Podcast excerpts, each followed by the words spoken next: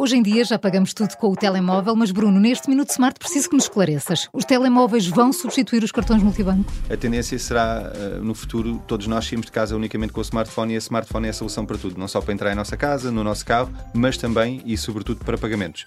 Isto porquê? Porque os cartões podem ficar introduzidos no sistema operativo, os métodos de segurança são inclusive superiores, podem ser utilizados com, com o reconhecimento facial, em vez de 4 dígitos posso ter 8 dígitos, quer dizer, a solução existe, é utilizada diariamente e os cartões, diga-se, podem desmagnetizar-se.